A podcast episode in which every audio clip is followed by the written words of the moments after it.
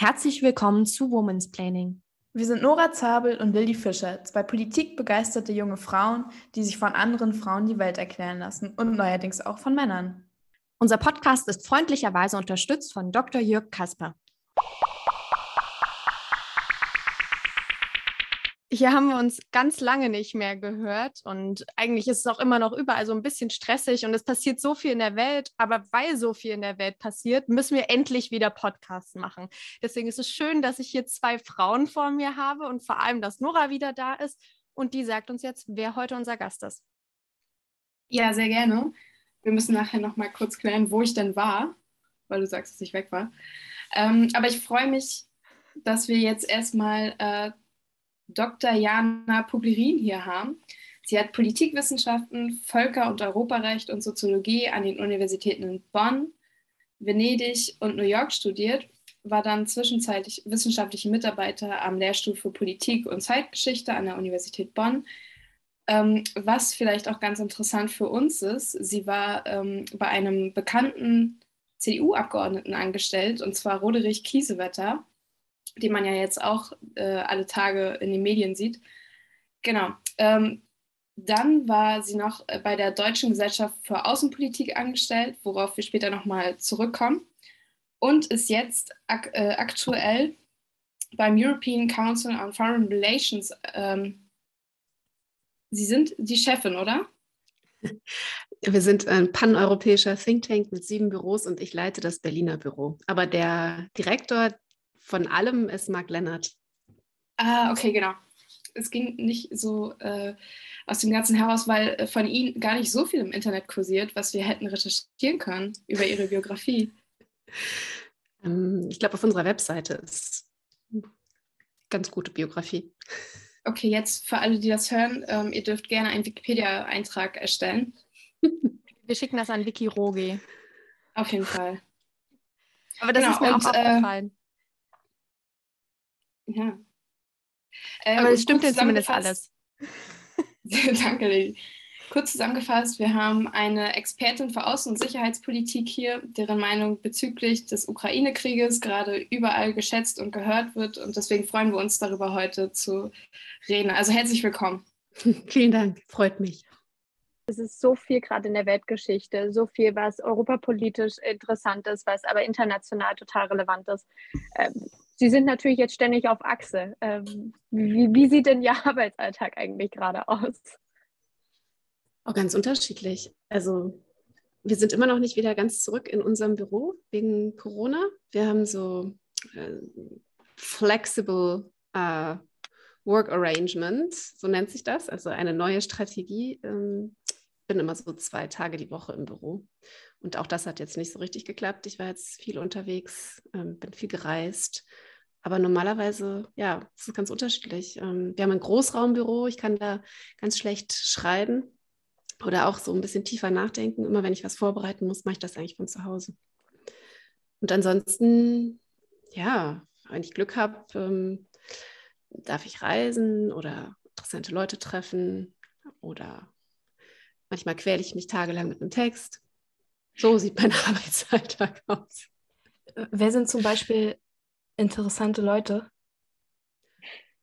Oh, wer sind interessante Leute? Ich durfte tatsächlich in letzter Zeit ein paar ähm, Spitzenpolitiker treffen im Hintergrund und das fand ich dann schon ganz spannend. Ich Den Bundespräsidenten zum ersten Mal persönlich kennengelernt und so. Das fand ich ziemlich cool. Die, die Frage, die bei mir auch so ein bisschen dahinter steckt, ist, was macht das ECFR in der aktuellen Situation? Also sind Sie eher beratend tätig? Ähm, unterstützen Sie gutachterlich, äh, vor allem durch Vorträge? Wie, wie muss ich mir das vorstellen? Also wir sind ja ein paneuropäischer Think Tank. Wir haben sechs Büros in der EU und immer noch ein Büro in London. Wir sind mal aus London quasi gegründet worden. Und wir haben fünf Programme. Und als Büroleiterin bin ich sozusagen das deutsche Gesicht ähm, von ECFA. Ich versuche so ein bisschen in unser paneuropäisches Netzwerk hinein ähm, Deutschland zu erklären und versuche über ECFA europäische Stimmen nach Berlin zu bringen, also auch in Debatten immer wieder einzubringen. Wie wird das in Paris gesehen? Wie sehen das meine Kollegen in Warschau oder in Rom?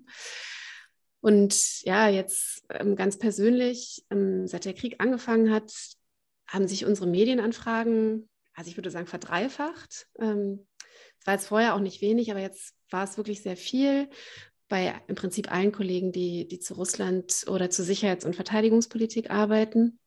Und ich habe das auch gerne gemacht, weil ich trotz allem, also ist natürlich ein sehr trauriger Anlass, aber ich fand es gut, dass es mehr Aufmerksamkeit auf deutsche Außenpolitik gab oder gibt, dass die Leute mehr wissen wollen, Zusammenhänge besser verstehen wollen. Und ja, ich habe das versucht, immer ein bisschen auch einzuordnen. Also das ist so ein Teil meiner Arbeit jetzt gewesen in den letzten Monaten. Aber was wir jetzt zunehmend auch versuchen, ist aus diesem Tagesaktuellen rauszukommen und uns überlegen, was sind die langfristigen Konsequenzen des Krieges auf Europa, aber auch ja in allen möglichen Bereichen. Also ich erinnere mich, dass meine Kollegen aus dem äh, MENA-Programm, also äh, Middle East North Africa, relativ früh schon auf die Lebensmittelkrise hingewiesen haben und gesagt haben, bei uns braut sich was zusammen. Und das finde ich eigentlich das Spannende an meiner Arbeit, dass wir halt ähm, dadurch, dass wir ein Afrika-Programm haben, ein Programm Nahe und Mittlerer Osten, ein Asien-Programm, ähm, ein, ein Programm, was sich äh, hauptsächlich mit Europa beschäftigt, ähm, haben wir so, ja, ist ICFA, glaube ich, wirklich ganz gut darin, so verschiedene Perspektiven zusammenzubringen und Dinge aus verschiedenen Blickwinkeln zu analysieren. Wir haben ein großes Projekt gemacht zur europäischen Souveränität ähm, mit mehreren europäischen Planungsstäben über drei Jahre und das habe ich ein Stück weit auch mit begleitet. Ähm, ich bin ja erst seit Januar 2020 bei ICFA, aber da konnte ich das ähm, mitbegleiten. Und das machen wir eben, also wir machen Forschungsprojekte, ähm, wir sind nicht staatlich finanziert, also wir bekommen Geld von ähm, Außenministerien oder anderen Ministerien aus ganz Europa, aber wir haben keine institutionelle Förderung. Das heißt, wir sind, arbeiten mit Projekten und da sind meine Kollegen, insbesondere auch die gerade äh, Russland machen, Ukraine machen, ähm, auch sehr gefragt, was Beratung ähm, anbelangt. Ich wurde jetzt in letzter Zeit ein paar Mal öfter gefragt als sonst, was ich so von den Dingen halte. Das hat mir natürlich auch gut gefallen. Ja, und das ist so eine Mischung, das macht mir eigentlich auch am meisten Spaß an meinem Beruf. Also ich kann ja einmal de deutsche Außenpolitik eben erklären und das ist mein Anspruch auch, das möglichst so zu machen, dass es breit verstanden wird. Ich kann dazu schreiben, ich kann meine Meinung sagen, ich kann die Debatte vorantreiben, ich kann im Hintergrund ähm, wirken, ich bin morgen zum Beispiel tatsächlich bei der, ähm, bei der AG Europa der SPD-Bundestagsfraktion eingeladen und darf denen was erzählen zu gemeinsamer Sicherheits- und Verteidigungspolitik und wie ich da die Dynamiken sehe und macht mir total viel Spaß. Ähm, Sie forschen ja schon super lange zu diesem Thema und es hat sich in den letzten Jahren ja auch abgezeichnet, dass die Welt sich quasi mehr oder weniger in zwei Blöcke aufteilt, dass überall Krisenherde entstehen. Und sie wussten das ja quasi, dass es irgendwann eventuell diesen Knall gibt. Und jetzt müssen sie es halt quasi den Politikern nachträglich erklären. Fühlen sie sich da so ein bisschen machtlos oder so? Naja, also ja, ich finde schon, also ich muss schon auch bescheiden sein. Ich habe ähm, viele Sachen auch zum Beispiel gar nicht vorausgesehen. Also für mich war die Wahl von Donald Trump damals oder der Brexit, das waren zwei Sachen, mit denen habe ich auch nicht gerechnet. Ähm, tatsächlich mit dem mit dem Krieg jetzt, das hat mich jetzt weniger überrascht. Ähm, ich habe Russland immer sehr pessimistisch eingeschätzt in den letzten Jahren eigentlich und zunehmend pessimistischer. Und eben auch diese, ja, diese Möglichkeit, dass eben Russland auch da militärische Gewalt einsetzt, ähm, nie ausgeschlossen. Aber ich finde es, also finde es völlig legitim, dass man sich auch irrt oder dass man Dinge nicht ähm, nicht sieht. Ich glaube, wir wollten viele Sachen, oder das ist wir, also viele Politiker wollten viele Sachen mit Blick auf Russland nicht sehen. Oder auch bei der Sicherheits- und Verteidigungspolitik war es eben schon so, dass ja nicht nur ich, sondern auch viele Kolleginnen und Kollegen ähm, seit langem irgendwie gesagt haben, also wir müssten eigentlich mal die Bundeswehr ein bisschen besser aufstellen. Das geht hier in die völlig falsche Richtung. Und das war dann, ich fand es einfach ähm, ja, frustrierend vielleicht in dem Moment jetzt, wo es darum geht, eben die Ukraine auszurüsten. Und wenn dann der Inspekteur des Heeres äh, quasi am ersten Kriegstag sagt, wir sind blank und im Prinzip können wir weder in der NATO noch äh, für die Ukraine irgendwas machen. Das finde ich dann schon, das hätte man kommen sehen können und das finde ich dann schon frustrierend. Aber ja, ich finde, irgendwie politische Dynamiken sind ja ganz spannend. Also wir sind ja eigentlich ganz schlecht darin, äh, Vorkehrungen zu treffen, sondern Politik kann man ja eigentlich oder Veränderungen kann man immer erst dann bewirken, wenn das Kind schon in den Brunnen gefallen ist. Also weiß ich nicht das ist schon frustrierend, aber gleichzeitig, wie gesagt, habe ich auch viele Sachen nicht kommen sehen in der Vergangenheit. Aber diese Zweiteilung der Welt ist, ja, also das finde ich wichtig, dass wir darüber reden, weil ich finde, Zeitenwende ist halt nicht was, was mit dem Tag des Kriegseintritts angefangen hat, sondern es ist ein Prozess, der eigentlich schon viel früher begonnen hat. Also so diese Verschiebung, der Großmachtkonflikt zwischen China und den USA, ähm, die ja sich wirklich radikal verändernde Rolle Chinas, auch die Außenpolitik ähm, Chinas unter Xi Jinping, die Veränderungen in Russland, all das halt, gibt halt ein sehr besorgniserregendes Bild, aber schon seit langem und es ist halt für uns Europäer besonders schwierig, dann so globale Kooperation aufrechtzuerhalten. Also und ich glaube, das ist die große Herausforderung, weil es gibt ja globale Probleme, Klimawandel, Pandemiebekämpfung kann man nur global lösen. Wie man so einen internationalen Rahmen aufrechterhalten kann, wenn eigentlich alle Institutionen blockiert sind oder zusammenbrechen ähm, und man so einen Systemwettbewerb hat oder auch einen Systemkonflikt. Das ist schon, also ist die Herausforderung jetzt. Ich glaube, also es gibt ja die unterschiedlichsten außenpolitischen Analysen auch von Deutschland, die sich so gewissermaßen mit dem, was bisher passiert ist, beschäftigen und auch mit dem, was irgendwie auf uns zukommt. Und das, was häufig drinsteht, so wie Sie das ja auch schildern, ist, eigentlich müssen wir uns ein bisschen wenig, äh, bisschen mehr losmachen, von dem wir planen mal, wie die nächsten Jahre aussehen, weil die großen Krisen halt einschlagen und äh, so ein bisschen das Geplante über den Haufen werfen.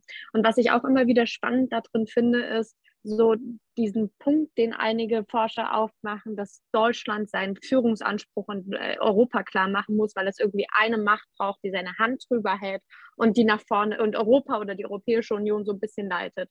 Und jetzt hatte man irgendwie, finde ich, gerade auch so nach der Wahl von Trump ja mit äh, Leader of the Free World Angela Merkel da so ein bisschen hin inszeniert. Wie sehen Sie das denn aktuell? Braucht es sowas oder ist, hat Deutschland überhaupt so einen Anspruch? Also ich fand es bei Angela Merkel damals eigentlich nicht richtig passend. Das hat sie auch selber gesagt, dass sie sich mit der Rolle nicht wohlfühlt. Und ich habe mich damals auch schon gefragt, ja, aber mit welcher Armee denn? Also ich finde, wir hatten ähm, nicht alle Machtinstrumente, die man quasi als ähm, Weltführungsmacht, so wie die Vereinigten Staaten das sind, braucht. Was ich aber schon finde, ist, dass Deutschland seit vielen Jahren eigentlich unter seinen Möglichkeiten bleibt, was politische Gestaltungsfähigkeit anbelangt. Also ich fand damals schon 2014 äh, bei der Münchner Sicherheitskonferenz, als es die große Gaukrede gab, die ja auch von damals Steinmeier als Außenminister und von der Leyen als Verteidigungsministerin eigentlich ähm, auch so gespiegelt wurde. Ähm, diese Idee, Deutschland hat über die Maßen profitiert von der offenen liberalen Weltordnung, von Globalisierung und auch von den amerikanischen Schutzgarantien. Ähm, und ist jetzt eben eingebettet äh, in der Europäischen Union, wie Helmut Kohlmann sagte, von Freunden umzingelt. Das trifft ja für Deutschland immer noch zu und dass das Land was zurückgeben muss, weil wir eben eine politische, eine wirtschaftliche Größe haben, ähm, die sich nicht wiedergespiegelt hat in unseren außen-, sicherheits- und verteidigungspolitischen Fähigkeiten, in unserem Engagement. Und das finde ich schon jetzt auch so. Also ich finde, Deutschland kann sich gar nicht aussuchen, ob es eine Führungsmacht sein will oder nicht. Ähm, ich war jetzt auch froh, dass Lars Klingbeil in seiner Rede wirklich auch von dem Führungsanspruch gesprochen hat, den wir haben müssen. Und ich finde auch gut, dass, ja, dass es eben auch mal jetzt ähm, quasi, die SPD hat sich damit immer schwer getan. Also Steinmeier hat von Verantwortung gesprochen 2014, aber ja, dass, dass wir uns eben bewusst machen, dass wir ein sehr großes, wichtiges Land, wenn nicht das größte und wichtigste Land in der Europäischen Union sind.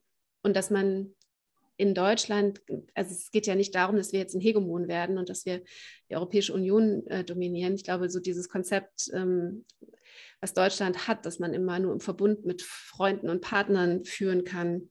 Es muss mehr sein als nur Frankreich, aber traditionell machen wir es ja immer mit Frankreich. Ich glaube, man muss auch mehr Länder einbinden, aber ja, dass man nicht nur mitläuft und mitschwimmt im Strom, sondern dass man Akzente setzt. Und vor allen Dingen, weil wir ja sehr einflussreich sind in den Krisen der vergangenen Jahre, waren wir total bestimmt und was im Ausland immer wieder irritiert und was meine Kollegen auch, auch aus anderen Büros immer sagen, ja, sagt doch mal, was eure Interessen sind. Also tut doch nicht immer so, als hättet ihr keine oder als seid ihr nur so ein Mittler, ähm, ehrlicher Makler ähm, und als, als hättet ihr keine eigenen Ziele und Interessen. Und das wäre viel besser, wenn ihr das klarer auch so vorgebt, was, was ihr wollt. Ähm, ihr seid überhaupt nicht transparent und das kann ich alles nachvollziehen. Und das sollten wir machen. Also ich höre immer noch Radek Sikorski, der, ich weiß nicht, ob das aus Polen jetzt wieder so gesagt würde, aber 2011 hat er ja mal gesagt, er hat mehr Angst vor einem schwachen Deutschland oder vor deutscher Schwäche als vor ähm, deutscher Stärke. Und ich glaube, wir haben uns lange auch hinter dem Argument versteckt, dass unsere Nachbarn Angst haben vor deutscher Stärke. Ich glaube, das ist gar nicht so. Die Zeitenwende ist ja auf total positive Resonanz gestoßen. Ähm, ich glaube, die meisten Leute im Ausland fragen sich eher so, und was kommt jetzt danach? Also bleibt ihr auch dabei und können wir uns darauf verlassen und nicht, oh Gott, oh Gott, das geht aber viel zu weit und ja, in die völlig falsche Richtung. Ähm, ich muss, wenn Sie das sagen, daran denken, wie Angela Merkel letztens auf dieser Bühne bei ihrem ersten offiziellen Auftritt saß und gesagt hat, ja, sie wusste seit Jahren schon, was Putin vorhat, aber sie konnte es halt nie offen kommunizieren. Und dadurch hatte man ja auch nie irgendwie so eine Panikstimmung in der Gesellschaft. Aber das war halt so erschreckend, weil sie genau wusste, worauf es hinausläuft. Ja, wobei ich habe das auch gesehen ähm, und ich habe viel Hochachtung und Respekt vor Angela Merkel, aber gibt auch so ein paar Punkte, wo ich denke, also wenn sie es so genau wusste und so genau vorausgesehen hat, kann ich mir wirklich nicht erklären, wie wir quasi ein Jahr nach der Krim-Annexion die Nord Stream 2 Pipeline ähm, in, initiiert haben, äh, wie wir uns noch mehr abhängig von Russland gemacht haben. Und damals war das Argument ja immer, nein, nein, das, ähm, also wir sind nicht abhängig. Im Prinzip ist das quasi so unser letztes Verbindungsstück zu Russland. Und ich glaube, dass das ein großer Fehler war, diese Pipeline. Und ich glaube, man hat das schon sehr, sehr lange gesehen. Und ich habe mich seit Jahren immer wieder darüber geärgert, weil ich eigentlich die Führungsrolle, die Deutschland eingenommen hat, 2014 nach der Krim-Annexion, also dieses ähm, die Europäer zusammenhalten, auf Sanktionen einschwören, ähm, auch diese Einheit halten, auch den Amerikanern klar kommunizieren, ähm, wir als europäische Macht übernehmen jetzt die Führung in dieser Krise und auch quasi eng mit äh, der Obama-Administration, aber die Obama-Administration sich ja sehr zurückgehalten hat und auch bewusst und auch die zum Beispiel damals gesagt hat, nein, äh, wir liefern keine Waffen. Das hat Obama quasi gemacht, weil Angela Merkel das nicht wollte in die Ukraine. Da, war, war, da hat Deutschland eine ganz, ganz große Rolle gespielt. Und vieles davon, glaube ich, war auch richtig. Und ich halte auch nichts davon, im Nachhinein zu sagen, das war alles falsch. Ähm, aber so manche Sachen, also wie gesagt, mit der Nord Stream 2 Pipeline und der Entscheidung tue ich mich enorm schwer. Also das irgendwie gerade vor dem Hintergrund, wenn sie sagt, sie hat es gewusst. Ich glaube, dass man unbedingt die Kanzlerin da auch gewissermaßen eine Verantwortung nehmen muss. Aber was glauben Sie, abseits davon, wie hoch ist der Einfluss der SPD damals gewesen? Also wir wissen, dass ja gerade rund um das Minsker Abkommen auch Unstimmigkeiten zwischen Frank-Walter Steinmeier und Angela Merkel diesbezüglich immer mal bestehen, bestanden haben oder bestehen konnten. Ähm, was glauben Sie, wie, wie ist da der Einfluss in der Koalition gewesen? Ich glaube, im Nachhinein hat auch Angela Merkel sehr zu Minsk II gestanden. Also wenn man Christoph Heusgen öffentlich sprechen hört über die Zeit und über Minsk II, dann ähm, verteidigt er das immer noch oder sagt, das war damals das Richtige. Wir haben das gemacht, weil wir eben eine weitere Eskalation verhindern wollten, was ja dann auch geglückt ist, ähm, jedenfalls für eine gewisse Weile. Aber damals ging es ja um ähm, Debaltsevo und die, ja, die, die Eskalation da und das, dass man da unter großem Druck stand. Ähm, ich glaube, bei, bei Nord Stream 2 würden wir uns das zu einfach machen. Natürlich ist es ein SPD-Projekt. Ähm, ich meine, die Rolle von Gerhard Schröder auch schon bei Nord Stream 1 ist, da brauchen wir gar nicht drüber zu diskutieren. Ähm, und die SPD hat das Projekt immer extrem vorangetrieben. Auch Manuela Schwesig finde ich sehr problematisch. Finde ich, sollte man eigentlich noch viel äh, genauer aufarbeiten und hinschauen. Aber ich glaube schon, also ich habe oft darüber mit Leuten auch im Kanzleramt gesprochen damals oder auch im, also aus, aus der Union. Und da wurde oft gesagt, irgendwie, dass das alles trotzdem das richtige Projekt ist. Es gibt auch noch einen anderen Punkt, wo ich der Kanzlerin im Nachhinein, also was heißt einen Vorwurf machen würde, aber wo ich auch sagen würde, dass, das hat sie eigentlich nicht gut gemacht, weil also natürlich war die SPD schwierig in der Kooperation und hat ähm, viele Dinge geblockt, also höherer Verteidigungsetat, auch wenn Olaf Scholz sich damit jetzt rühmt. Aber ich erinnere noch sehr gut den 2017er Wahlkampf, keine 2% für Donald Trump. Ähm, die Frage bewaffnete Drohnen und so weiter. Aber ich, Angela Merkel hat auch gerade diesen Bereich, also Sicherheit, Verteidigung, Bundeswehr, überhaupt nie zur Chefsache gemacht. Sie hat immer andere vorgeschickt, auch gerade diese Münchner Sicherheitskonferenz 2014, da hat von der Leyen eigentlich die, die große Rede gehalten ähm, aus, einer, aus einer Unionssicht. Und die Kanzlerin hat nie ihr politisches Gewicht in die Waagschale geworfen und hat unangenehme Wahrheiten der deutschen Bevölkerung mitgeteilt. Also weil sie auch mit der Bundeswehr jedenfalls, also für mich von außen sah es immer so aus, als hätte sie damit auch so ein bisschen gefremdelt. Und ich glaube, das war auch, also es würde sie wahrscheinlich jetzt im Nachhinein auch nicht mehr so machen, aber das fand ich damals auch schon immer, habe ich mal einen Artikel darüber geschrieben, als sie erst im Amt ausschied, habe ich gesagt, also in einem Politikbereich fand ich, hat sie immer underperformed. Ja, und genau das meinte ich ja damit, dass sie halt nie ähm, so klar geredet hat wie auf dieser Bühne, was vielleicht aber die Bevölkerung irgendwie mal ähm, nicht aufgeweckt hätte, aber dass man vielleicht auch andere Mehrheiten im Bundestag beispielsweise für eine Aufrüstung irgendwie zusammenkriegen könnte. Weil ja, und da wird halt jetzt immer gesagt, ähm, das ist, war damals breiter politischer Konsens und da gab es keine Mehrheiten und das wollte die Bevölkerung nicht und das wollte überhaupt niemand. Aber, aber wie halt, wenn sie nicht informiert ja, wird? Genau. Und ich fand halt, äh, also ja, äh, das wie gesagt, also gerade den Zustand der Bundeswehr, den konnte man seit Jahren sehen. Da musste man nur ähm, die Berichte des Werbeauftragten lesen. Da haben so viele Leute vorgewarnt. Ähm, und ja, das, das finde ich wirklich tragisch, dass es so weit kommen muss. Am, am Ende haben die Leute ja total Merkel vertraut und haben vertraut darauf, dass sie als Kanzlerin gut leitet, sonst hätte sie nicht so hohe Zustimmungswerte gehabt. Und insofern ja auch, wenn sie gesagt hätte, wir müssen das anders machen, glaube ich schon, dass da auch viele Leute gesagt hätten, okay, Merkel sagt das, dann sollten wir das tun. Ja, aber sie hat, ja, sie hat ihr politisches Gewicht für dieses Thema nie genutzt. Hat sie einfach nicht. Also ich, ich glaube, ich hatte sie auch nie jetzt so, ja, also ich glaube schon, dass sie das interessiert hat. Also ich glaube auch die Ukraine hat das ja gezeigt ähm, und, und Russland und so weiter. Aber so wirklich die Bundeswehr und äh, Sicherheit, Verteidigungspolitik, das hat, glaube ich, nie so richtig mit ihr geklickt. Aber jetzt auch mit dem jetzigen Kanzler sehe ich das jetzt auch nicht unbedingt. Aber ja, von denen sieht man irgendwie generell nicht so viel. naja, wie jetzt ist, ich finde es besser geworden. Ich finde, äh, der G7-Gipfel hat ihm ja nochmal eine Bühne gegeben und ja, also bin gerade. Weil streitbar ist, wie gut er das genutzt hat, aber darüber wollen wir nicht hier reden. Okay, ich äh, würde gerne mal in unseren Mittelteil überleiten. Und zwar haben wir mal drei fiese Fragen. Das sind Entweder-Oder-Fragen. Okay. Fängst oh. du an, Lilly? Ja, die erste Entweder-Oder-Frage lautet: Putin oder Kim Jong-un? Aber das sind ja wirklich miese Fragen. Und man muss ja, sich also entscheiden. Also man, kann, man, man, man kann nicht sagen, keiner von beiden. Sie dürfen es begründen in einem Satz.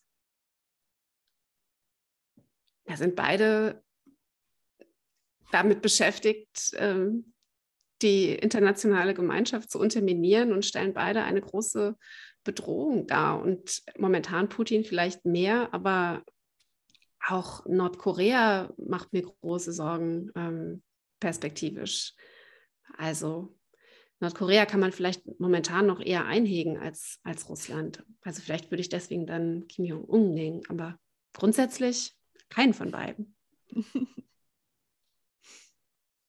Ja, echt crazy, was für Leute Verantwortung in dieser Welt haben. Ja.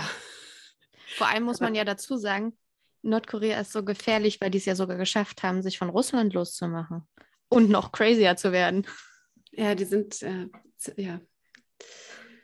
Und vor allen Dingen, weil, also, aber das ist bei Russland auch zunehmend so, was ich halt so gefährlich finde, auch zunehmend bei China, zum Beispiel Kollegen, die ich kenne, ähm, die zu China arbeiten, die ins Land nicht mehr betreten dürfen, weil sie Angst haben, dass ihnen sie halt quasi verhaftet werden und irgendwo verschwinden. Ähm, zunehmend, Russland macht immer mehr dicht, nach Nordkorea kommt sowieso kein Mensch rein und man, man kann halt ähm, dann gar nicht mehr so richtig beurteilen, was eigentlich in den Ländern passiert, außer über die Dienste. Aber so die, ja, die Zugänge werden immer kleiner, weniger, selektiver. Das ist schwierig. Auch für unsere, also für meinen Job ist das extrem schwierig. Ah, ja, ja. Ich habe eine chinesische Kommilitonin und wir haben letztens ausgetestet, ähm, inwiefern die Meinung dort äh, eingeschränkt wird. Und dann hat sie auf dem äh, chinesischen Twitter einfach nur getwittert, dass sie mit der Politik von Xi Jinping nicht äh, zufrieden ist. Und sie wurde nach einer Stunde für 30 Tage gesperrt. Ja. Hat gut funktioniert mit der Meinungsfreiheit.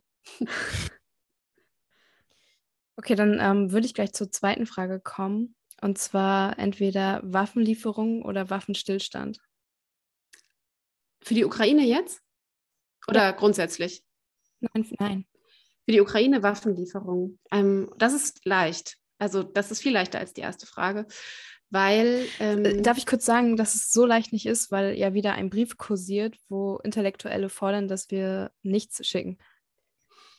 Ja, also für die Politiker ist es nicht leicht, ähm, das umzusetzen, aber ich finde, die Lage in der Ukraine ist für mich zumindest relativ klar. Also für mich ähm, hat Russland seine Kriegsziele in keinster Weise aufgegeben, verfolgt immer noch im Prinzip ähm, das Ziel, die Ukraine zum Vasallen zu machen. Ähm, haben eingesehen, dass sie das äh, mit Plan A nicht erreichen, aber haben einen sehr langen Atem. Und für mich ist also ich könnte mir sogar vorstellen, dass Putin ähm, demnächst einen Waffenstillstand anbietet, weil die russische Armee ähm, auch relativ erschöpft ist und eigentlich ähm, er dringend quasi eine Atempause braucht. Ähm, aber ich glaube, das wäre eben kein dauerhafter Friede. Was, wenn man sich anguckt, was jetzt auch in den besetzten Gebieten passiert, was in den Gebieten im Donbass seit 2014 passiert ist. Also für mich ist es quasi, dieser Waffenstillstand wäre für mich äh, für Putin die Möglichkeit, ähm, ja, neue Kräfte zu sammeln ähm,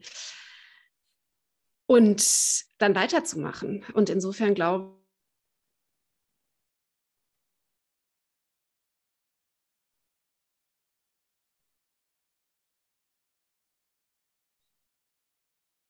ein Abkommen zu bekommen, was die Ukraine ähm, ja, bestehen lässt. Und deswegen ist es für mich tatsächlich so, dass diese Waffenlieferungen der, der, der, also auch wenn ich natürlich grundsätzlich, ja, ich will ja, also es ist nicht so, dass ich äh, grundsätzlich gegen Waffenstillstände bin, aber ich glaube, der in der Ukraine, ähm, dass die Chancen jetzt wäre zu Lasten der Ukraine. Die würden ma massiv verlieren und es wäre einfach kein gutes Ergebnis.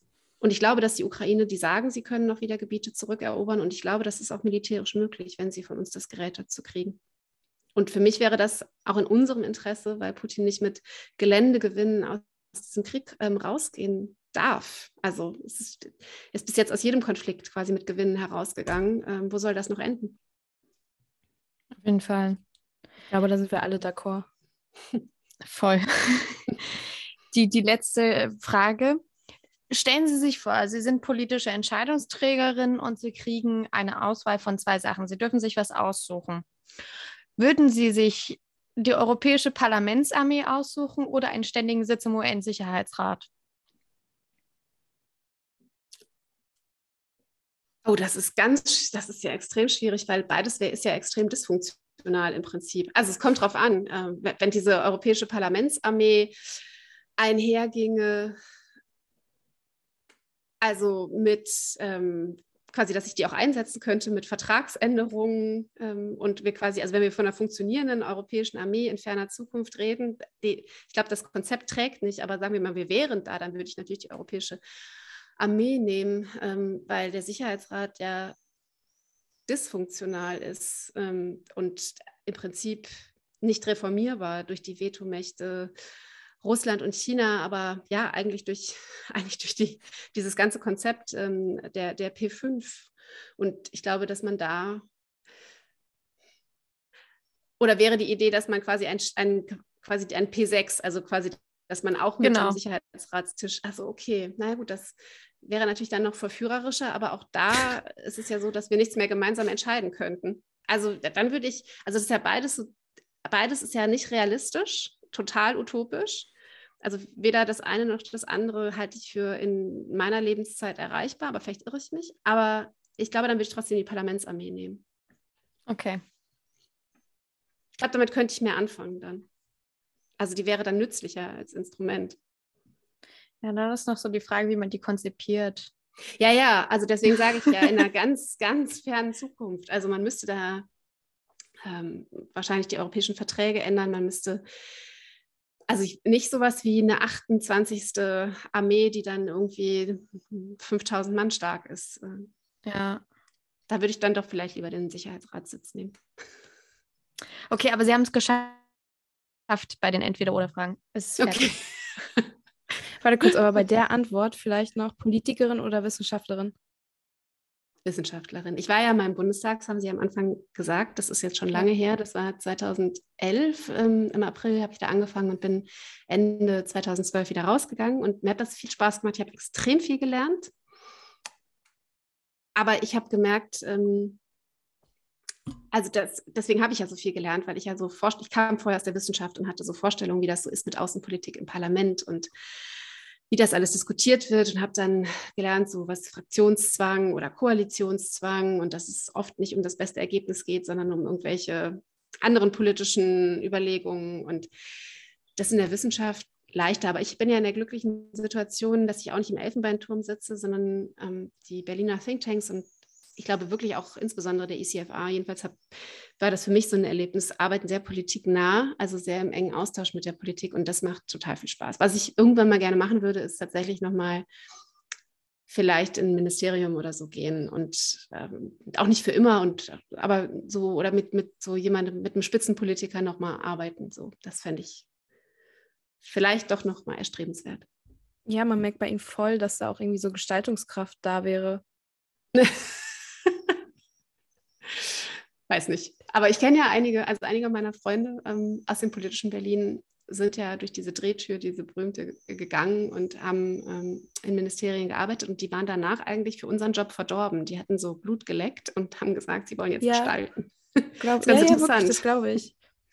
Ja, also ich fühle mich eigentlich ähm, in meiner Think Tank-Welt noch, noch ganz wohl, weil man so viel machen kann, weil es so vielseitig ist, weil man eben ja mit Politikern in Kontakt ist und wenn man lange dabei ist und hat so Vertrauen aufgebaut, dann fragen die einen ja auch mal um Rat äh, oder um eine Einschätzung oder geben einem was zu lesen, was man durchgucken kann und so. Und das ist ja dann schon nah dran, aber eben so Politiker selber, was ich damals unheimlich bewundert habe, also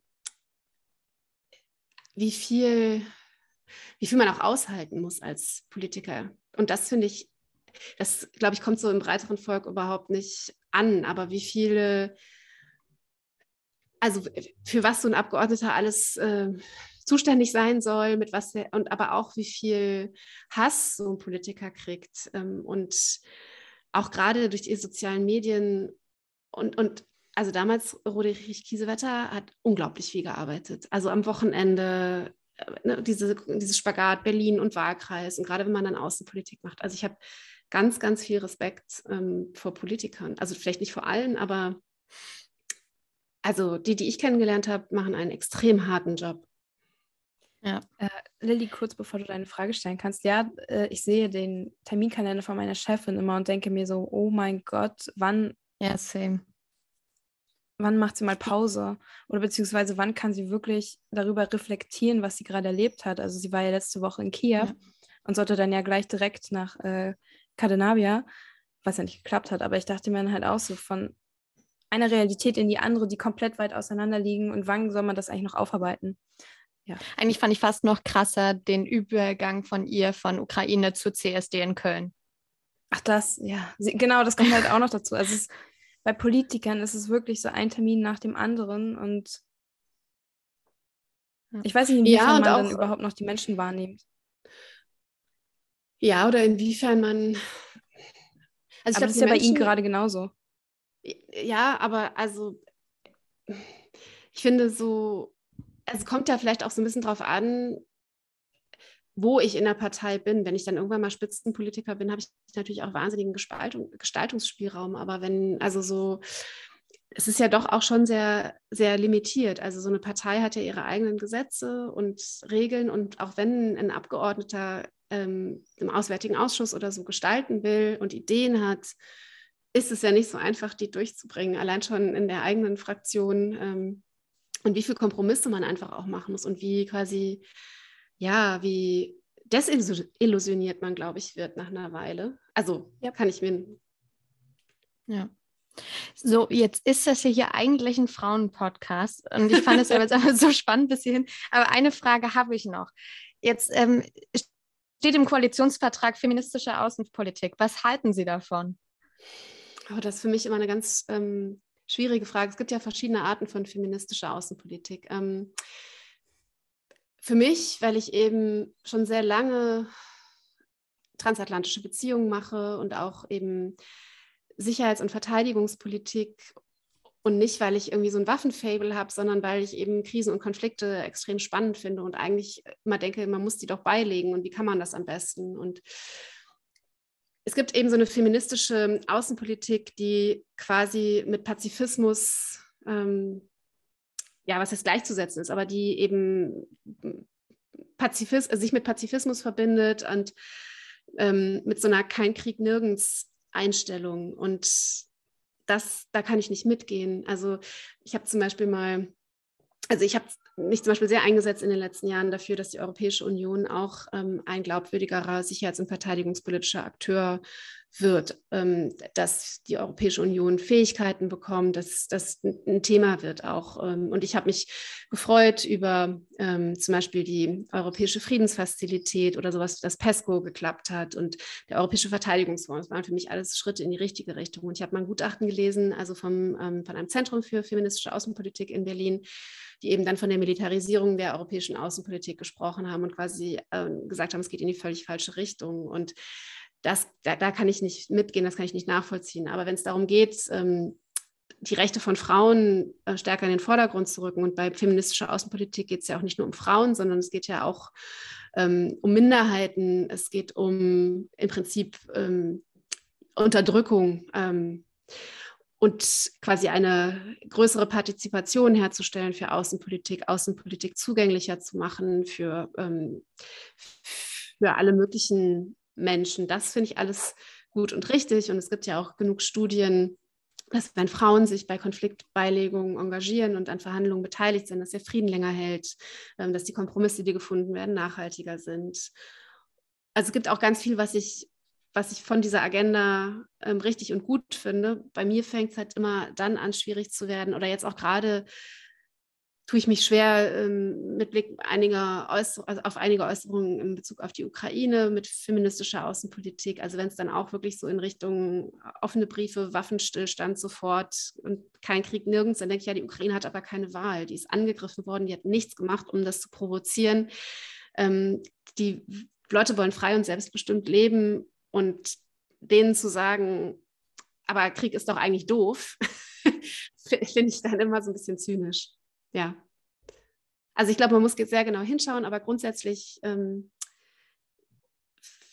finde ich, hat feministische Außenpolitik ein Anliegen. Wie gesagt, bei mir hört es immer dann auf, wenn es in eine in einen Fundamentalpazifismus abgleitet oder damit verbunden wird. Ja, ich fand es nur witzig, dass äh, Boris Johnson sich letztens als Feminist geoutet hat, indem er gesagt hat, wenn Putin eine Frau gewesen wäre, hätte er den Krieg nicht angefangen. Ja, das ist und aber absurd. Also Maggie Thatcher, äh, ja, aber, aber das ist natürlich falsch, weil das, das ärgert mich auch immer, weil Frauen sind ja nicht per se friedfertiger oder per Ach so, se. ja, natürlich. Also, also Maggie also, Thatcher hat, die, hat den Falklandkrieg geführt ähm, und also auch Frauen führen Kriege. Ähm, das finde ich, ja. Aber so, so ja. ja, das wäre jetzt nicht mein Liebe Denken. Grüße an Elisabeth I. Ähm, eher, also dass es absurd ist, ähm, das war ja klar. Nur dann hat Putin ja quasi die englische Botschafterin einbestellt. Das ich da dachte ich mir, okay, wir können westliche Sanktionen verhängen, wir können Waffen in die Ukraine liefern und Putin bestellt dann die Botschafterin ein, wenn es, also wenn es darum geht, dass ihm weibliche oder also männliche Eigenschaften zugesprochen werden, die nicht positiv sind in dem Sinne. Aber Putin fand es ja bestimmt auch super, dass sie gesagt haben, dass sie jetzt oberkörperfrei auf Pferden reiten. Am Ende des Podcasts haben wir immer noch zwei Fragen, die wir unserem Gast stellen. Und die erste Frage lautet: Haben Sie Vorbilder gehabt? Ja, also ich hatte vor allen Dingen Mentoren ähm, oder ich habe die auch immer noch tatsächlich. Also ich kann jetzt einfach nur über Silke Tempel sprechen. Ähm, Silke Tempel war die Chefredakteurin der Zeitschrift Internationale Politik der Deutschen Gesellschaft für Auswärtige Politik. Da habe ich lange gearbeitet und im Prinzip zweimal gearbeitet. Also einmal bevor ich in den Bundestag ging, ähm, ganz kurz und dann, ähm, als ich dann quasi aus dem Bundestag wegging, ähm, meinen zweiten Sohn bekommen habe und wieder zurück ähm, in den Beruf einsteigen wollte. Und dann bin ich in die DGAP gegangen. Und da war Silke Tempel eben Chefredakteurin und war äh, eine fantastische, warmherzige, witzige, kluge Frau, die eben bei Women in International Security auch die Vorsitzende war und die wirklich Spaß daran hatte, jüngere Frauen zu fördern, ähm, zu ermutigen, Türen zu öffnen, Chancen zu bieten, die zu beraten, was sie besser machen können oder wie sie ja, wie sie sich auch durchsetzen. Und von der habe ich wahnsinnig viel gelernt. Ähm, die habe ich sehr, sehr, sehr gemocht. Ähm, die ist tragisch verunglückt vor einigen Jahren. Aber die hat mir wirklich also Wege geebnet und Türen aufgemacht. Das war äh, für mich auch ein großes Vorbild, weil die hatte so eine ganz tolle Eigenschaft. Die konnte, und das war nicht, also sie hat das nicht an und ausgeknipst, sondern sie war einfach so. Die hatte ein Interesse an Menschen und wenn man sich mit ihr unterhalten hat, auch wenn man eben, ich war damals, ja, also war relativ unbekannt, als ich da in die DGRP kam, war jetzt irgendwie keine große Nummer, aber die hat sich ähm, mit jedem so unterhalten, als ob das, was die Person dann sagt, auch für sie total interessant ist. Also sie hatte ein offenes, ehrliches Interesse an, an Menschen, jenseits von Hierarchien und hat einem dadurch halt das Gefühl gegeben, dass man unheimlich gewertschätzt wurde. Ähm, und das, das das fand ich immer total toll und das war für mich immer ein Vorbild. Also sowohl intellektuell, aber auch menschlich. Ähm, und auch, also ja, wie sie einfach sich so im politischen Berlin bewegt hat, auch immer mit so ein bisschen Humor auf den Lippen. Die hat die Dinge nie so ernst genommen. Ähm, fand ich, äh, es war eine unglaubliche Frau. Anderes Vorbild, was ich äh, schon im Studium hatte, da kannte ich sie noch gar nicht, war Konstanze Stelzenmüller. Damals war sie Journalistin bei der Zeit und hat ganz tolle Artikel geschrieben über eben das Thema, was ich so spannend fand. Also er hat damals ähm, ja, über Afghanistan geschrieben ähm, und deutsche Außenpolitik und hatte immer dieses Transatlantische. Und das war, dann, dann ging sie zum German Marshall Fund äh, und dann habe ich sie irgendwann auch mal kennengelernt. Und das ist jetzt auch immer noch jemand, zu dem ich sehr aufschaue. Wir sind mittlerweile äh, befreundet und ich habe mal eine Woche bei ihr äh, in Washington gewohnt. Ähm, ist eine unheimlich tolle Gastgeberin und auch eine ganz kluge Frau. Also ist auch ein Vorbild für mich oder war immer ein Vorbild für mich zum Beispiel. Also das wären jetzt so zwei.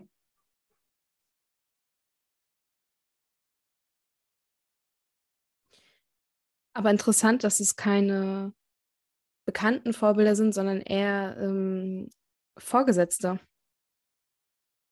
Also keine Popstars oder keine. Ja, genau. keine ja, sie sind die erste, die der Politikwissenschaft. ja, nee, ähm, aber das war also wenn es, das sind für mich wirklich also so Vorbilder im besten Sinne, wo ich gedacht habe, wenn ich mal groß äh, bin, dann möchte ich so werden wie die. ja, und genau das finde ich so schön, dass es jetzt keine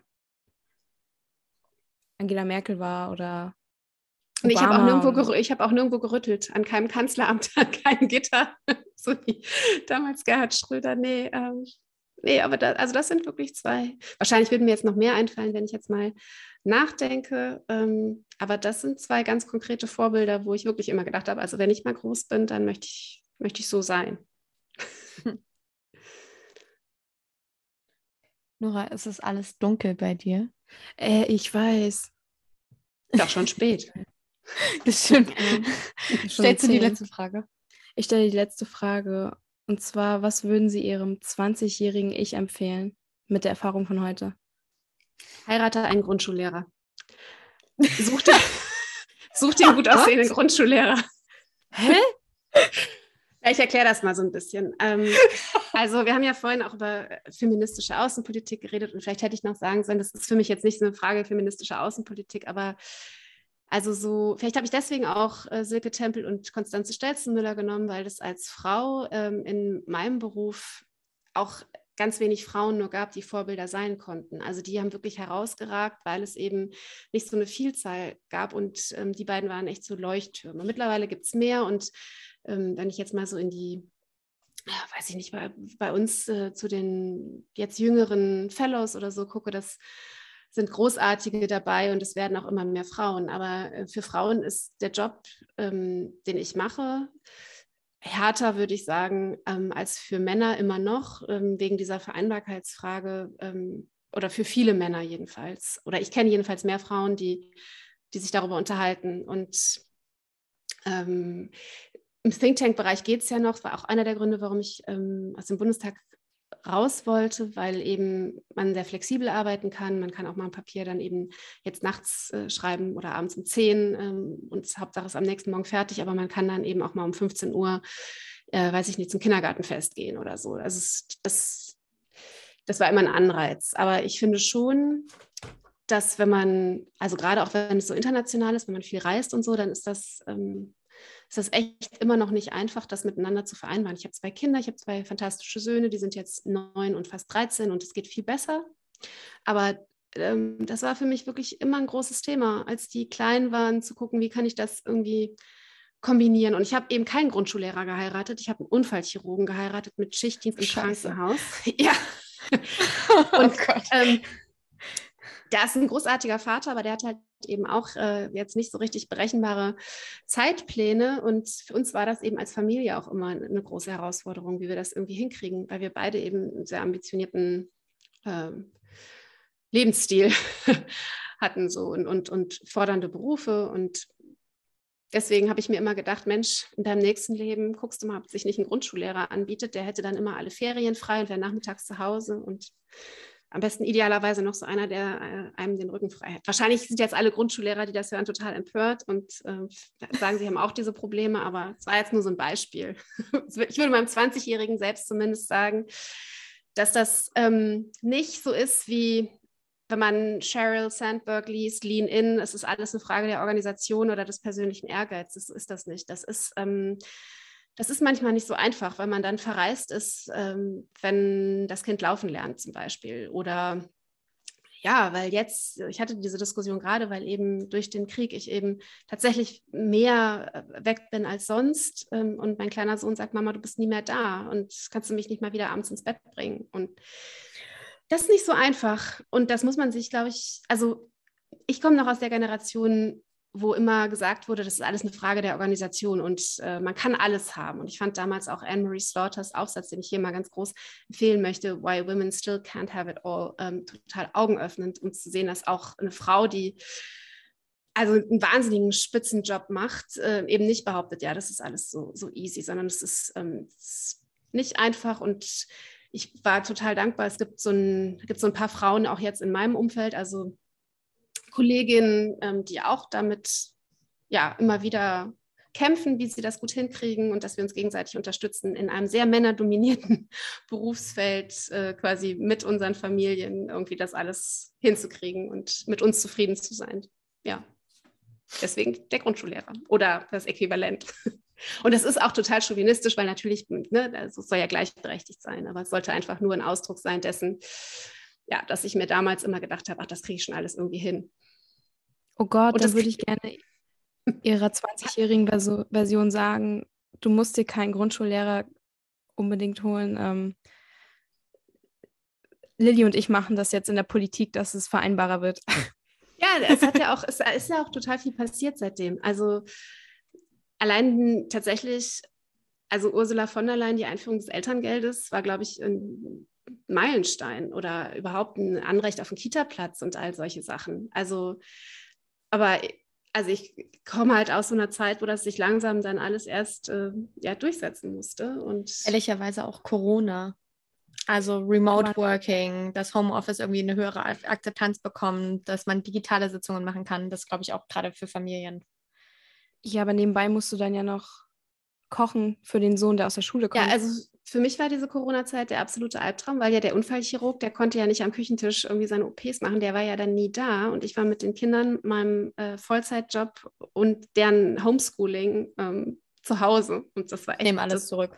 Das war keine schön, aber es stimmt schon. Also so, dass man flexibler arbeiten kann und so. Vielleicht ist es einfach, vielleicht muss man auch, muss überhaupt, also Grundschullehrer ist, glaube ich, auch ein total fordernder, anstrengender Beruf und das meine ich wirklich so. Aber wenn ich mir auch die also quasi die Schulen von meinen Kindern angucke und was, was die Lehrer da leisten. Ähm, vielleicht muss man, können wir uns einfach darauf einigen, dass man sich meinem 20-Jährigen selbst sage, ähm, es ist auch nicht schlimm, wenn das mal nicht klappt. Oder du kannst, mhm. ähm, ja, du, du, manchmal ist vielleicht 80 Prozent auch ausreichend. Du, es muss nicht immer 150 Prozent sein und du kriegst es schon alles hin.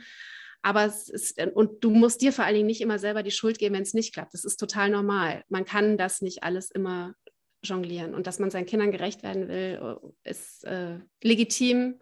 Und dass man dann vielleicht auch mal irgendwie, weiß ich nicht, was Cooles in seinem Job nicht macht, ist auch total okay. Und es geht, man geht dann trotzdem weiter. So.